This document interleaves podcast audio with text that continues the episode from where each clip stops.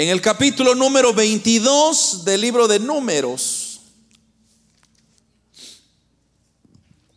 Un saludo también a la audiencia de Radio Cristiana Manantial que siempre también sintoniza esta, este mensaje. Capítulo número 22 del libro de números. Lo tenemos, ¿verdad, hermanos? Los niños pueden pasar a su clase. Allá está la maestra esperándoles. Y vamos a leer los primeros 12 versículos en esta tarde. Si lo tiene, dice un amén, hermanos. Ah, no hay aménes todavía. Gloria a Dios. Capítulo 22, versículo 1 dice la palabra, partieron los hijos de Israel y acamparon en los campos de Moab junto al Jordán, frente a Jericó. Y vio Balac, hijo de Zippor, todo lo que Israel había hecho al amorreo. Y Moab tuvo gran temor a causa del pueblo porque era mucho y se angustió Moab a causa de los hijos de Israel. Y dijo Moab a los ancianos de Madián, ahora lamerá esta gente todos nuestros contornos, como lame el buey la grama del campo. Y Balac, hijo de Zippor, era entonces rey de Moab. Por tanto, envió mensajeros a Balaam, hijo de Beor, en Petor, que está junto al río de la tierra de los hijos de su pueblo para que lo llamasen diciendo, un pueblo ha salido de Egipto y he aquí cubre la faz de la tierra y habita delante de mí. Ven pues ahora te ruego, maldíceme este pueblo, porque es más fuerte que yo. Quizá yo pueda herirlo y echarlo de la tierra pues yo sé que tú bendiga, perdón, yo sé que el que tú bendigas será bendito y el que tú maldigas será maldito. Fueron los ancianos de Moab y los ancianos de Madián con, la, con las dádivas de adivinación en sus manos y llegaron a Balaam y le dijeron las palabras de Balac. Él les dijo, Reposad aquí esta noche y yo os daré respuesta según Jehová me hablare. Así los príncipes de Moab se quedaron con Balaam. Y vino Dios a Balaam y le dijo, ¿qué varones son estos que están contigo? Y Balaam respondió a Dios, Balac, hijo de Zippor, rey de Moab, ha enviado a decirme, he aquí este pueblo que ha salido de Egipto cubre la faz de la tierra, ven pues ahora y maldícemelo quizá podré pelear contra él y echarlo. Y entonces dijo Dios a Balaam, no vayas con ellos ni maldigas al pueblo, porque bendito es. Amén. Oramos, Padre que estás en el cielo, te damos gloria, honra y alabanza. Señor, gracias por este gran privilegio que tenemos de estar ante tu palabra, Señor reconociendo nuestra humanidad, que somos malos y pecadores, necesitados de tu gracia. Padre, te pedimos esta tarde que tú nos hables conforme a la necesidad que hay en nuestro corazón. Te pedimos, Señor, que si hay algún enfermo, sánalo, fortalecelo, levántalo, Señor, extiende tu mano sanadora. Si hay alguien que está cansado, fortalecelo, Señor. Hay alguien que está necesitado de ti, tú puedas glorificarte en una manera especial. Yo te pido, Señor, que tu palabra pueda llegar al corazón de tu iglesia, aquellos que también nos han de sintonizar por la radio, por los medios, Señor, que tú puedas ser glorificado en donde quiera que tu nombre es escuchado. Quédate con nosotros, echa fuera toda obra del diablo, reprende todo espíritu contrario a tu verdad, en el nombre de Jesús. Amén y amén. Gloria a Dios. Pueden hermanos tomar sus asientos esta tarde. Hermanos, la porción que hemos leído en esta ocasión es una historia muy conocida, muy interesante, que más de alguna vez creo que la hemos oído. Cuando yo leía estos capítulos, porque son varios capítulos, sobre la historia de este hombre, Balaam, yo me hacía la pregunta, bueno, ¿quién es Balaam? Y la respuesta en realidad lo, lo dice la palabra, que Balaam, hermanos, era un profeta madianita que vivía en Petor. Así, así dice el versículo 6, si no me equivoco, 6 por ahí. Eh, creo que sí, por ahí está, 6 o 5. Pero ahí está bien marcado que, que dice que este era un profeta madianita que vivía en Petor. Balaam también fue un profeta, hermanos, que cuando el pueblo de Israel se, se acercó al desierto, o sea, cuando el pueblo de Israel venía avanzando de su salida de Egipto, usted sabe que la fama se comenzó a regar muy fácil. Una de las cosas que siempre se riegan bien fácil es aquellas cosas que cuando usted está haciendo algo, ya sea bueno o sea malo, siempre sus entornos se van dando cuenta de las cosas que usted está haciendo. Entonces, por ejemplo, si usted está, vamos a suponer, encontró un nuevo trabajo, entonces los, los seres cercanos suyos comienzan a decir, el hermano acaba de encontrar un buen trabajo. Y eso se va regando y, la gente va diciendo el hermano y el hermano y el hermano y el hermano se riega. De igual si fuera algo negativo. Ya escucharon el hermano lo que hizo y así comienza a regarse la, la bola, como decimos. Entonces cuando Israel comienza a salir de Egipto y comienza Dios a hacer maravillas, entonces la bola comenzó a regarse en los lugares alrededores y comenzaron ellos a, a escuchar de que el pueblo de Israel no estaba solo, sino que el pueblo de Israel tenía a alguien poderoso que lo estaba guiando en el camino, además de Moisés, obviamente. Entonces, Balaam, hermanos, aparece en un contexto en que el pueblo de Israel había logrado grandes victorias en el desierto. Entonces, ahora que había encontrado grandes victorias, entonces la gente, los reyes cercanos, aledaños, comenzaron a temer. Y comenzaron a decir, tengan cuidado con el pueblo de Israel, porque puede ser que nos dañen, puede ser que se vengan en contra de nosotros.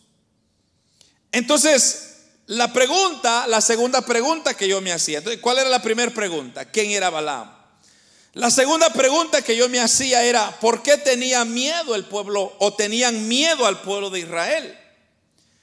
Y es porque habían derrotado y ganado a los amorreos en una gran batalla, ganando las tierras alrededor que se llaman las tierras de Arnón. Entonces, ya con todo eso, hermanos, ya habían ganado ellos territorio, ya estaban ahora entrando, digamos que a las tierras de los moabitas. Y esto de, los moabitas, entonces encontramos al rey Balak, que es el rey de Moab, que dice ahí, y eso lo dice el versículo 1, partieron los hijos de Israel y acamparon en los campos de Moab junto al Jordán frente a Jericó. Ahora, Balak era el rey de Moab.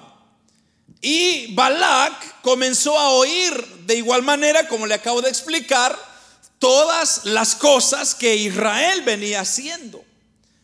Entonces viene él y se adelanta y comienza a decir, bueno, yo voy a ser más listo que todos. Yo voy a salir al encuentro y los voy a los voy a los voy a atacar, los voy a defender, voy a defender mi territorio porque ahí más adelante usted va a leer conmigo el concepto que él tenía de lo que el pueblo de Israel le iba a hacer. Entonces manda unos mensajeros a Balaam para pedirle su ayuda. Ahora, este Balaam era un vidente, una persona que, hermanos, eh, deseaba en realidad en su corazón maldecir a Israel. Y este Balaam no era como decir un gran profeta de Dios que estaba bien centrado en lo que estaba, sino era un hombre que no sabía en realidad quién era Dios, aunque había oído quién era Dios. Pero algo interesante, hermanos, que me llamó a mí mucha la atención, es de que Balak le ofreció mucho dinero a Balaam para que él cumpliera su propósito de maldecir a Israel. Pero viene Balaam todavía y le dice, bueno, permitime, déjenme preguntarle a Dios, déjenme consultar a Dios. Porque creo que aquí es bueno hacer un pequeño paréntesis. Y es que lo que está pasando hoy en día es que la humanidad no está consultando a Dios de sus decisiones. Sino que nosotros comenzamos a hacer lo que nosotros pensamos que está bien mas sin embargo, quizá la voluntad de Dios es otra y cometemos grandes errores en nuestras vidas. Pero dejando eso, cerrando el paréntesis, viene Balaam y consulta a Dios y Dios obviamente le da una respuesta negativa, contraria. Entonces voy a decirles el tema que el Señor me dio para esta tarde es la necedad del hombre. El hombre es muy necio. Y vamos a ir, hermanos, leyendo unos cuantos versículos en este mismo capítulo que hemos leído.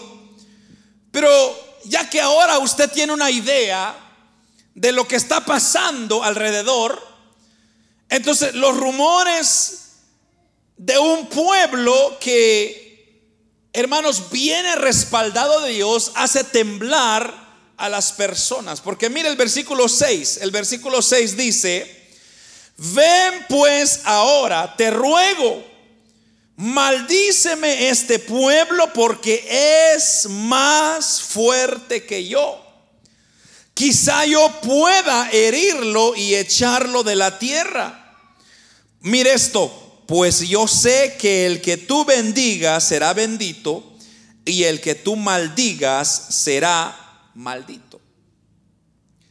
Entonces, los rumores que el pueblo de Dios tenía eran buenas. Porque como dije, el pueblo de Israel tenía nada más ni nada menos que el respaldo de Dios. Y cuando usted tiene el respaldo de Dios, entonces la gente va a rumorar. Y la gente va a decir, con ese hombre, con esa mujer, no se meta. Porque ellos tienen el respaldo de Dios. Y eso debería ser, amados hermanos, el concepto que deberían de tener de nosotros. Que no tengan otro concepto diferente. Que no vayan a tener un concepto equivocado de decir, miren, ese hermano es chismoso o esa hermana es chismosa. No, no, no. Sino mejor que digan, ese hermano cuidado, con esa hermana cuidada, porque Dios está con él. Y como le digo, eso era lo que Dios ponía en mi corazón y es que la iglesia del Señor hoy en día necesita establecer una vez más, hermanos, que la gente sepa que la iglesia de Jesucristo tiene un respaldo especial. No sé cuántos dicen amén a eso.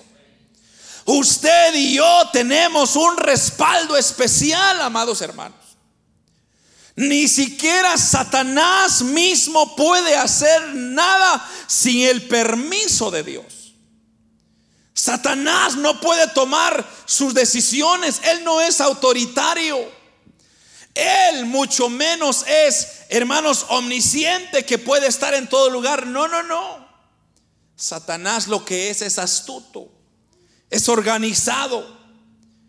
Pero la iglesia del Señor debería de ser más astuto todavía en el sentido de que nosotros tenemos que reconocer que con nosotros está el poder divino de Dios.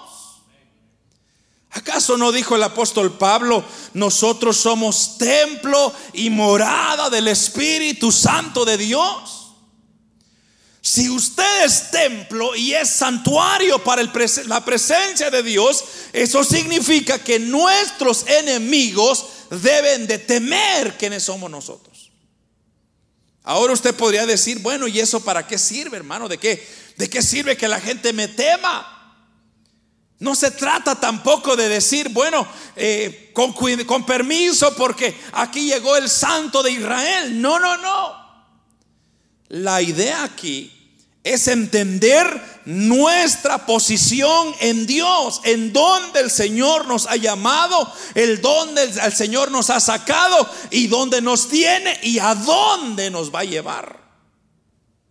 Ahora, si nosotros no ponemos atención a nuestra posición en Dios, entonces nos va a tocar la de Esaú que es vender nuestro privilegio, nuestra primogenitura a otras personas.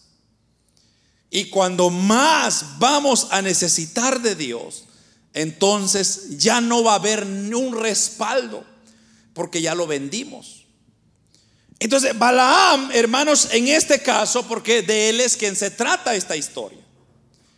Y como dije, ya más de alguna vez hemos oído de quién es Balaam, porque en el versículo 21 en adelante es donde se narra el ángel y el asna o el burro de Balaam. No sé si usted se recuerda esa historia.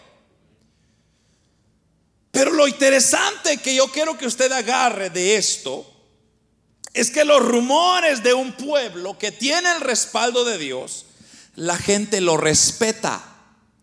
La gente sabe respetar, hermanos, a hijos que son obedientes a Dios porque esos saben en dónde están parados y eso es importante. Entonces, ¿qué hizo Balak aquí en este caso? El rey de Moab. Balak vino a buscar a un profeta equivocado, en mal estado porque mire lo que dice el versículo 8. Él les dijo, reposad aquí esta noche y yo os daré respuesta según me hablase, según me hablare Jehová. Así los príncipes de Moab se quedaron con Balaam. Pero si usted nota la respuesta de Balaam, se escucha como que si él sabe lo que está haciendo. O sea, se nota como que si Balaam supiera de que él está tan santificado delante de Dios que él dice, yo voy a buscar la voluntad de Dios. Pero entonces viene en el versículo 9 y vino Dios, dice, mire, a Balaam. ¿Y qué le dijo? ¿Qué varones son estos que están contigo? Y Balaam le respondió a Dios. Balak, hijo de Zippor, rey de Moab, ha enviado a decirme, he aquí este pueblo que ha salido de Egipto cubre la faz de la tierra, ven pues ahora y maldícemelo, quizá podré pelear contra él y echarlo. Si este Balaam fuera un verdadero hijo de Dios, quizá no, no, tuviera ni que pensar dos veces, porque le están pidiendo hacer algo que va en contra de lo que Dios ha establecido. ¿Por qué digo eso?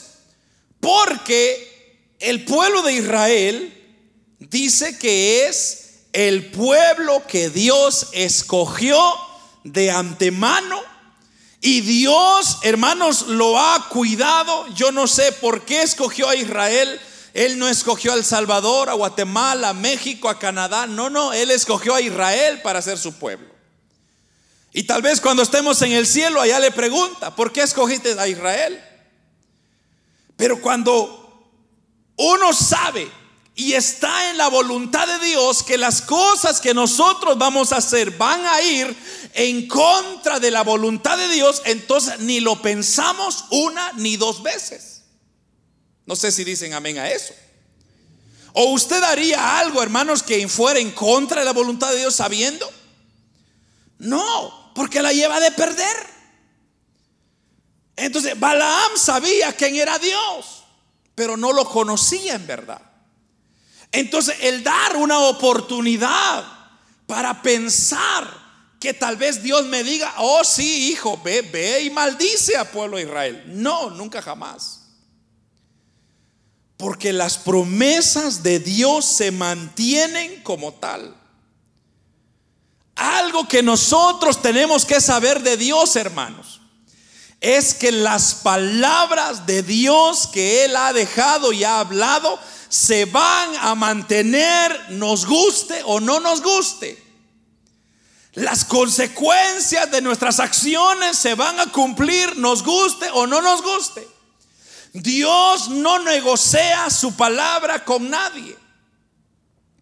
En el tiempo antiguo, la, el yo dar mi palabra era más que suficiente que un contrato. Hoy en día ya nadie cree lo que usted dice.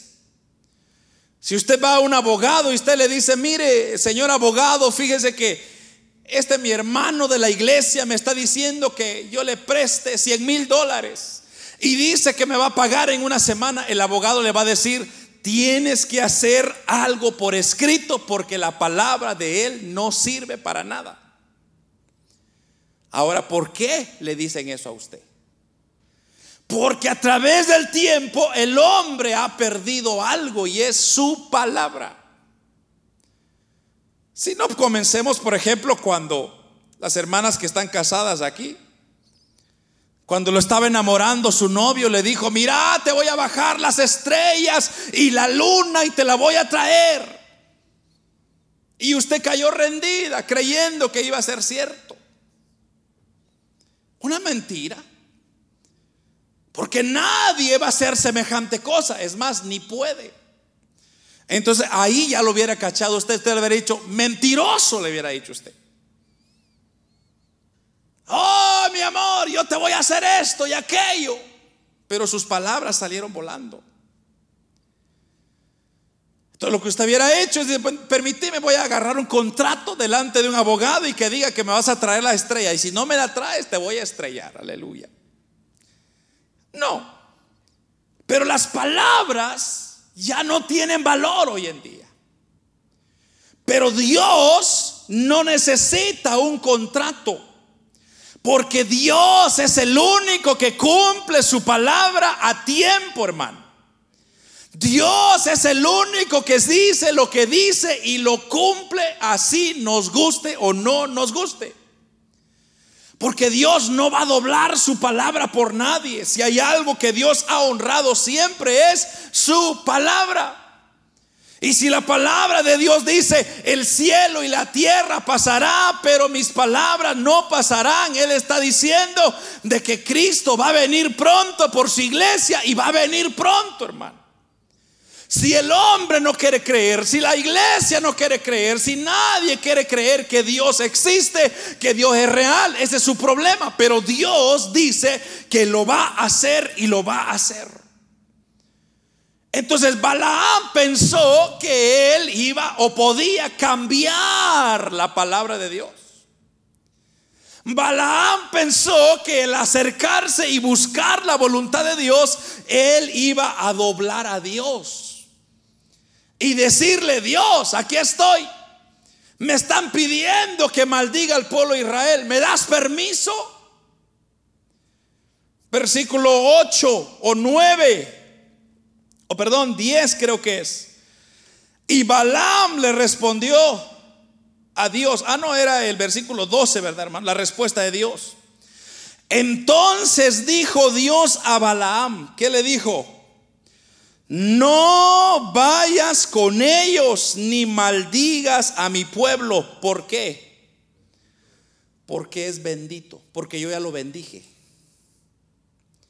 Y esto es muy interesante, hermanos. ¿Por qué le puse la necedad del hombre? Porque el hombre es necio. El hombre sabe y conoce cuáles las cosas que debe hacer, mas sin embargo siempre quiere hacer lo que él quiere. Siempre quiere hacer su voluntad. Siempre quiere hacer sus caprichos. Pero como Dios es Dios, y gracias a Dios que Él es Dios. Porque, hermanos, hay un versículo más adelante y, es donde voy a estar remachando tanto en el versículo 19, versículo, el capítulo 23 de este mismo libro. Es un versículo que usted lo debe de memorizar y guardar en su corazón. Y dice, Dios no es hombre para que mienta, ni es hijo de hombre para que se arrepienta. Mire hermano, siempre hemos hablado de este versículo y aquí es donde lo encontramos. Dios no es hombre para que mienta, ni tampoco es hijo de hombre para que se arrepienta. Cuando yo veo esas palabras, a mí lo que me traen es seguridad. A mí lo que me dicen es protección. A mí lo que me, da a entender a mí esas palabras es de que Dios está con nosotros, estamos en buenas manos, hermano. Y aunque todo mundo quiera venir en contra de nosotros y están rumorando otras cosas, mire, esa iglesia se va a acabar, mire, ese hermano no sirve para nada, mire, esa hermana no sirve para nada. Usted diga, esos rumores que corran. Pero la posición mía en Dios es lo que importa. Porque si yo estoy bien parado con Dios, entonces voy a saber cuál es la voluntad de Dios y no voy a caer en una necedad. Porque si usted sigue leyendo conmigo, en el versículo 15, volvió Balac, o más bien si quiere un poquito antes, solo para que usted vea la respuesta de Balaam, versículo 13. Así que Balaam se levantó por la mañana y dijo a los príncipes de Balac, vuélvanse de regreso a su tierra porque Jehová no me quiere dejar ir con vosotros. Primeramente hagamos un comentario acá. Cuando él dice, váyanse a su tierra porque Jehová no me quiere dejar ir con vosotros, él está insinuando que Dios lo tiene apretado con una pistola y un gatillo. Si te vas, te mato, Balaam. ¿Está Dios haciendo eso? Yo no veo un Dios así. Simplemente Dios le dijo a Balaam, Balaam, no vayas con ellos. No vayas con ellos. Y usted sabe, hermanos, que el Dios que nosotros tenemos es un Dios tan caballeroso. Porque en Apocalipsis capítulo 3, versículo 17, dice el Señor, yo toco a la puerta.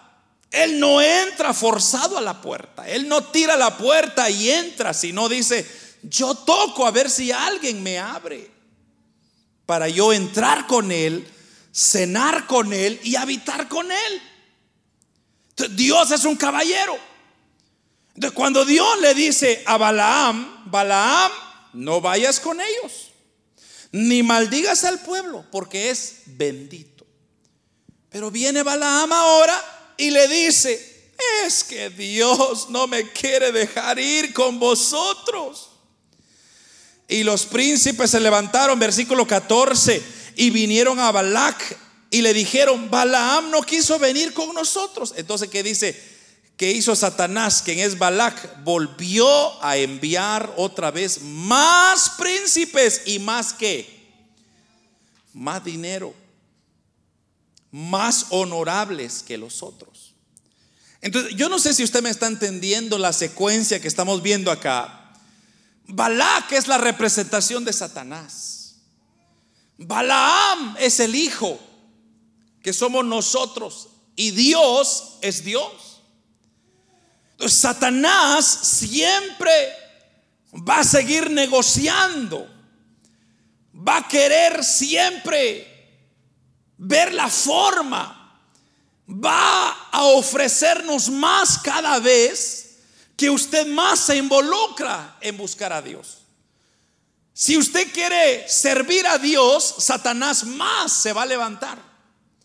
Más ofertas va a tirar. ¿Por qué? Porque lo que usted va a hacer va a impactar vidas. Lo que usted va a hacer es que el poder de Dios se va a manifestar en su vida y todo su entorno va a cambiar. Y Satanás no le conviene que la gente cambie. Satanás lo que le conviene es que todos se duerman y se vayan al infierno. Ese es su propósito. Entonces Él va a procurar levantar más ofertas, más ofertas. La primera vez mandó dinero y príncipes. Ahora mandó más príncipes y más dinero. Para ver si Balaam hacía caso. Entonces dice el versículo 16, a los cuales vinieron a Balaam y le dijeron, así dice Balac, otra vez, así dice el diablo, te ruego que no dejes de venir a mí, porque sin duda, mire esto, te honraré mucho, orgullo, y haré todo lo que me digas. Ven pues ahora, maldíceme a este pueblo. Entonces, las ofertas siguen viniendo. Pero aquí hay un punto bien interesante, hermanos. Y es que el conocer la verdad, el conocer la Biblia, el conocer los versículos, el conocer la dinámica de la iglesia, el conocer el programa de la iglesia, no nos garantiza tener una buena relación con Dios. Tenga cuidado. Tenga cuidado porque muchas veces usted se va a dar cuenta, va a decir, oh hermano, yo ya leí la Biblia unas dos, tres veces. Oh hermano, yo oro cuando me levanto, oro cuando me acuesto. Si usted supiera, hermano, yo antes de comer por lo menos oro cinco minutos, cosa que es una mentira. Porque no pasan ni cinco segundos, ya está el bocado en la boca. O los extremos, ya está comiendo y después se recuerda que tenía que orar. Entonces, no vayamos nosotros a, perder noción de que nuestro conocimiento es suficiente para enfrentar al diablo. De que nuestro compromiso con la iglesia es suficiente para derrotar al diablo. No, hermano. Si el diablo se levantó hoy con nosotros fuertemente, mañana será más fuerte cada día. ¿Por qué digo esto? Porque somos los hijos de Dios y somos bendecidos. Y Satanás no le conviene que hayan hijos bendecidos.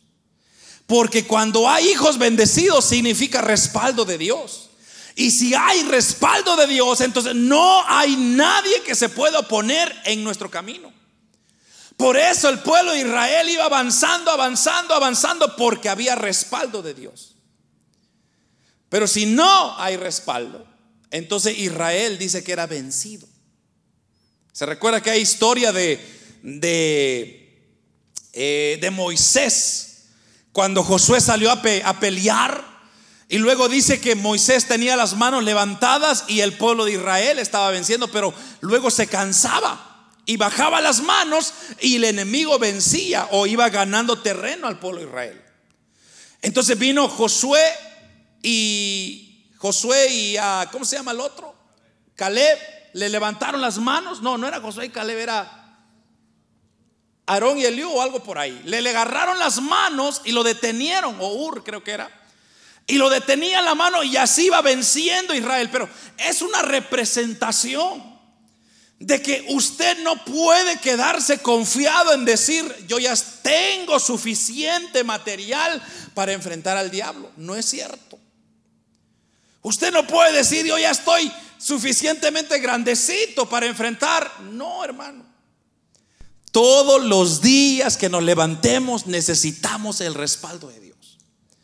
Todos los días que usted se levante, diga, Señor, no me dejes. Señor, yo voy a trabajar, pero guíame por favor, llévame en tu camino, guárdame en mi, mi transporte, guárdame en mi trabajo. Porque hermano, usted puede estar trabajando tranquilo y alguien le puede tirar un, un ladrillo de arriba y lo queda, ahí lo queda, ahí lo deja. Usted puede estar tranquilo y puede venir un camión y ponérsele enfrente y ahí se queda. Pero como la fidelidad de Dios es buena y es grande en misericordia el Señor. Entonces cuando usted va con esa relación, entonces usted dice, Señor, si tú vas conmigo, yo voy a estar bien. Señor, si tú vas conmigo, este día lo voy a pasar bien. Esta semana lo voy a pasar bien. Este mes lo voy a pasar bien. Por eso, hermano, nosotros que tenemos a Dios en nosotros, no nos preocupa nada. Usted no se preocupe de dónde va a salir para pagar la renta, el mortgage, el carro. Dios lo va a proveer si Él es su proveedor. Si usted es el proveedor, entonces preocúpese. Pero yo dependo de Dios y Dios dice, hijo, yo voy a dar lo suficiente para que tú salgas adelante. Y siempre ha sido así, hermanos. ¿Por qué? Porque Dios no desampara a los justos. ¿Qué dice la Biblia? No hay justo desamparado, ni su simiente que mendigue pan. No hay nadie que Dios va a dejar en el abandono por honrarle. Es más, Dios lo va a proteger más aún. Entonces, aquí vemos nosotros, hermanos, al pueblo de Israel protegido. Moab, el rey de Moab, quien es Balak, quería a ver si me gano a este flojo que está aquí. Este Balaam, yo no creo que tenga una buena relación, así que le voy a dar una buena oferta. Entonces, el versículo 17 porque te honraré mucho y haré todo lo que me digas. Ven ahora pues y maldíceme este pueblo. Versículo 18. Y Balaam respondió y dijo a los siervos de Balac, aunque, y perdón, aunque me, aunque Balac me diese su casa llena de plata y oro, no puedo traspasar la palabra de Jehová mi Dios para hacer cosa chica ni grande. Así que os ruego por tanto ahora que reposéis aquí esta noche para que yo sepa que vuelve a decir Jehová. Entonces, como que vamos viendo que él está aprendiendo. Va, dice, yo necesito consultarle a Dios. Aunque ustedes me ofrecen casa, oro y todo lo que yo necesito consultar a. Entonces, necesito yo ver si Dios va a quebrar su promesa. Es lo que Balaam está diciendo. Yo necesito ver si Dios va a doblar su palabra. Y voy a ver si es que Dios va a decirme, ¿sabes qué, Balaam? Como eres, tú eres mi hijo especial, entonces yo voy a quebrar mi palabra por ti. Vamos a ver, le dice Balaam. Y luego el versículo 20, vino Dios una vez más y le dijo de noche, si vinieron para llamarte estos hombres, entonces levántate y vete con ellos. Pero ¿qué le dice Dios? Pero harás lo que yo diga. Entonces, ¿está Dios quebrando su palabra aquí, hermanos? ¿Sí o no? No. Dios, ya le dije, Dios no va a quebrar su palabra. Así usted sea el hijo, la hija chula de Dios, no va Dios doblarse por nadie. Dios dijo, para poder salvar a la humanidad tiene que morir un hombre. Y así sea mi propio hijo. Y el hijo dijo, Señor, yo voy. Y le dolió a Dios. Y dijo, pero como yo ya lo dije, entonces mi hijo tiene que ir. Y le dolió. Más cuando aquel episodio se recuerda que Cristo está en la cruz clavado de los pies y manos y una corona espina. Y, y Jesús dijo, Padre, en tus manos encomiendo mi espíritu. Ahí, ahí, en ese momento ya Dios está, Jesús estaba diciendo, Padre, me voy a desconectar de ti por un momento. Y eso, hermano, le dolió al corazón de Dios. Pero como repito, Dios no dobla su palabra. Dios lo que ha dicho es, y así se acabó, le gusta el hombre o no. Entonces le dolió que su hijo se tenía que separar de él. Pero de repente, cuando se cumplió el requisito, entonces se volvió a establecer una vez más esa relación. Entonces, repito, hermanos, Dios ya dio su promesa, su palabra.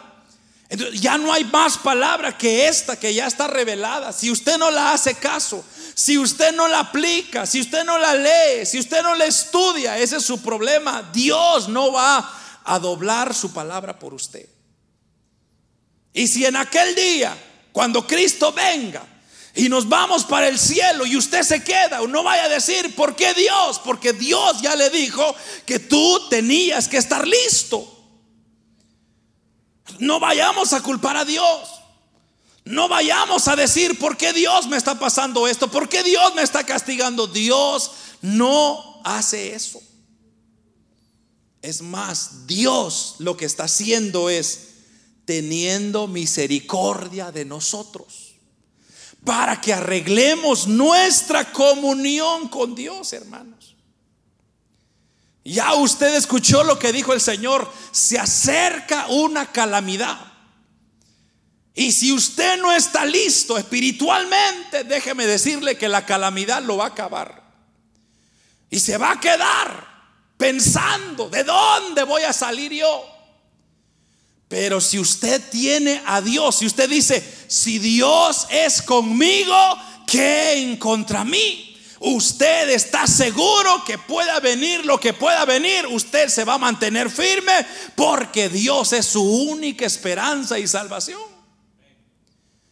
Como dice el Salmo 27, Jehová es mi luz y mi salvación. ¿De quién temeré? La calamidad viene, hermanos. Si Dios lo dijo, es porque viene. Es cuestión de tiempo. Ahora, ¿qué va a hacer usted? Yo creo que la responsabilidad suya y mía es acercarnos más a Dios. Conocer quién es más, quién es Dios. Amar quién es Dios. ¿Por qué, hermanos? Porque con Dios somos más que vencedores en Cristo Jesús. En Él nosotros estamos completos y satisfechos. Pero si usted le da importancia a otras cosas, ahí usted lo va a ver. No vaya usted a decir aquel día, ay, es que el pastor no nos dijo, ay, es que el líder no dijo, ay, es que la Biblia no dice. Ahí está todo. Esto no es nada nuevo, hermanos. Esta historia ha estado aquí por tantos años. Pero si nosotros vemos, Satanás es tan astuto que él comienza a ofrecernos más, más, más, más. Usted nunca está satisfecho. No sé si a usted le ha pasado, pero cuando usted comienza a ver, hermano, que le está yendo bien y le está yendo bien, entonces hay algo dentro de usted que dice, ah, yo quiero más de esto. Yo quiero más de esto. Ah, esto está bueno, yo quiero más, yo quiero más. Y así es Satanás. Le va dando, le va dando, le va dando, le va hasta que después lo amarra. Y ahí ya es el problema. Entonces, mire lo que viene ahora después. Entonces, Dios no puede quebrar su promesa, pero Dios va a permitir, escuche esto, Dios va a permitir que el hombre se dé cuenta de que sin Dios el hombre es nada. En el versículo 21, bueno, 22, pero leamos el 21 y 22, mire lo que dice. Así Balaam se levantó por la mañana y, y preparó su, su asna y se fue, dice, con los príncipes de Moab. Versículo 22. Y la ira de Dios se encendió porque él iba. Y el ángel de Jehová se puso en el camino por adversario suyo. Iba pues él montado sobre su asna y con él dos criados suyos. Versículo 23. Y el asna vio al ángel de Jehová que estaba en el camino y con su espada desnuda en su mano y se apartó el asna del camino e iba por el campo. Entonces azotó Balaam al asna para hacerla volver al camino. Pero el ángel de Jehová se puso en una senda de viñas que tenía pared a un lado, pared al otro lado. Y viendo el asna, el ángel de Jehová se pegó a la pared y apretó contra la pared al pie de Balaam. Y se volvió a azotarla. Y el ángel de Jehová pasó más allá y se puso en una angostura donde había un camino para apartarse ni a derecha ni a izquierda. Y viendo el asna, el ángel de Jehová se echó debajo de Balaam y Balaam se enojó y azotó al asna con un palo. Y esto es lo que ocurre, mire, versículo 28. Entonces Jehová abrió la boca del asna, la cual le dijo, Balaam, ¿qué te he hecho que me has azotado tres veces? La asna abriendo la boca y diciéndole a Balaam, ¿por qué me estás pegando, ingrato? ¿Qué te pasa, Balaam? Imagínense usted montado en su asnita, hermano, y la asna, el animal comienza a hablarle. Pero ahí dice, obviamente, pero Jehová abrió la boca. Y es que aquí está, hermano. Dios, ya le dije, no va a quebrar su palabra, pero le va a permitir que usted se vaya por el camino que usted piensa que es. Y entonces lo van a azotar como el asna. El asna se hacía para acá y él se golpeaba. ¡Ay! Y le pegaba. ¡Ay! Y le pegaba. ¡Ay! Y le pegaba. Y cuando de repente Dios usa un animal, Dios puede usar a una piedra, Dios puede usar a otra persona, Dios puede usar a un niño, puede usar tantos elementos para traerlo razonar a usted. Y dice el versículo 29, y Balaam respondió al asna, ¿por qué te has burlado de mí? Ojalá tuviera espada en mi mano para que ahora te mate, le dice. Y el versículo 30, y el asna le dijo a Balaam, ¿no soy yo tu asna? Sobre mí has cabalgado desde que tú me tienes hasta este día. Mire, el asna estaba diciendo, yo soy tu amigo fiel he acostumbrado a hacerlo así contigo. Y él le respondió, no, caprichoso. Versículo 31, entonces Jehová abrió los ojos de Balaam, ahí está. Y vio al ángel de Jehová que estaba en el camino y tenía su espada desnuda en su mano y Balaam hizo reverencia y se inclinó sobre el rostro. Oh hermano, Veo a un Balaam peor que un asna. Porque por lo menos el asna pudo ver delante de él y decir, ahí está el ángel de Jehová, me va a matar si sigo. Por lo menos el animal entendió, hermano. Y el hombre lo rechaza. Muchas veces Dios va a permitir que usted haga lo que usted piensa que es correcto. Y lo va a dejar, y lo va a dejar, y lo va a ir apretando, apretando, apretando, apretando, hasta hacerlo reconocer. De que Dios castiga a los que le desobedecen. Garantizado que Dios lo va a castigar. ¿Por qué? Porque Dios lo ama. Si Dios nos ama, Dios nos va a castigar. Si Dios no nos ama, Él nos va a dejar en el designio de nuestra voluntad. Y si a usted Dios no lo reprende, es porque Dios ya no lo quiere. Entonces Dios, haga lo que usted quiera, que le vaya bien, el infierno le está esperando. Pero si Dios le está redarguyendo y le está diciendo, hijo, estás mal, hijo, recapacita, no pierdes tu tiempo, hijo, búscame. Y si usted escucha eso, hágale caso. Porque si no, un asna le va a hablar. O quizá peor. Pero Dios es un Dios real, hermanos. Y Dios es un Dios serio. Dios no está jugando con el hombre, ni mucho menos. Él está pretendiendo a jugar la vida. Dios ya sabe lo que es el mañana, el hoy y el ayer. ¿Por qué? Porque Dios es omnipresente. Él es omnipotente, Él es omnisciente, Él ya conoce. Pero si Dios nos ama, hermanos, Él sabrá cómo dirigirnos en el camino correcto. Si no fuera por este animalito, hermanos, esta asna, si no fuera por él, el ángel le vuela la cabeza a Balaam. Porque ahí dice, tenía su espada ya listo. Pero si no fuera por el animalito que se echaba para atrás y le decían, ay, estoy viendo al ángel de Jehová, me voy a echar. Y aquel molesto, bravo. Entonces, la necedad del hombre, hermano, lo único que va a hacer es llevarnos hacia el infierno. La necedad del hombre nos va a llevar hacia un camino equivocado. Pero ¿para qué ir por ese camino? Cuando ya Dios nos iluminó, hermanos. Mire, el hecho que usted está sentado en unas sillas, en un lugar donde se adora y exalta su nombre, siéntese privilegiado, hermano, hermana.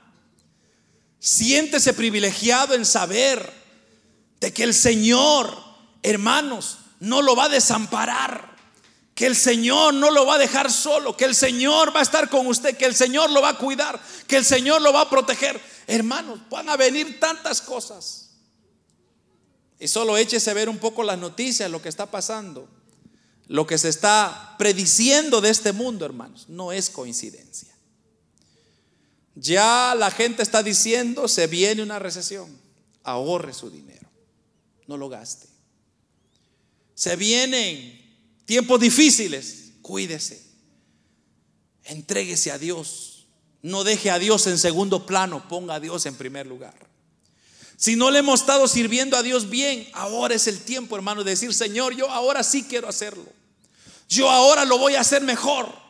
Si yo no leía tu palabra, ahora lo voy a leer más. Si yo no oraba, ahora voy a orar más. Si ahora yo no te buscaba, voy a buscarte más ahora. Pero no dejemos para mañana lo que podemos hacer hoy. Porque el mañana no es nuestro, hermanos. Puede ser que hoy sea nuestro último día. Yo lo único que sé es que Cristo está a las puertas. Cristo ya viene, hermanos.